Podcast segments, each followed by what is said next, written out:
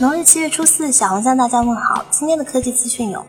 苹果凌晨推送了 iOS 十二开发者预览版 beta 七，但有不少用户更新后反映，打开 APP 要等十秒左右，并且还会出现 APP 冻结、锁屏冻结以及应用内功能拒绝加载等问题。上线三小时后，苹果撤包。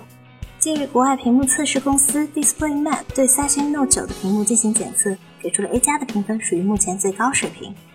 近日，NVIDIA 公布三款使用图灵架构 Quadro RTX 系列专业显卡：RTX 八千售价一万美元，RTX 六千售价六千三百美元，RTX 五千售价两千三百美元，计划年底上市。近日，据外媒报道，苹果最新专利显示，iOS 设备也能使用类似 Mac Safe 的磁吸接口，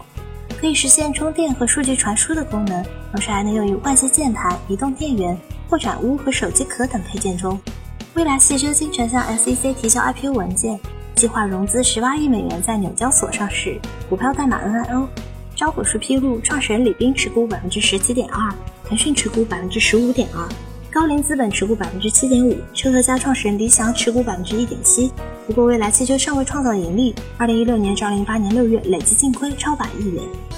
今天小米推出小米平板四 Plus 十点一寸屏幕，骁龙六六零八千六百五十毫安电池，支持四 G LTE。自家六十四 GB 版售价一千八百九十九元，自家一百二十八 GB 版售价两千零九十九元。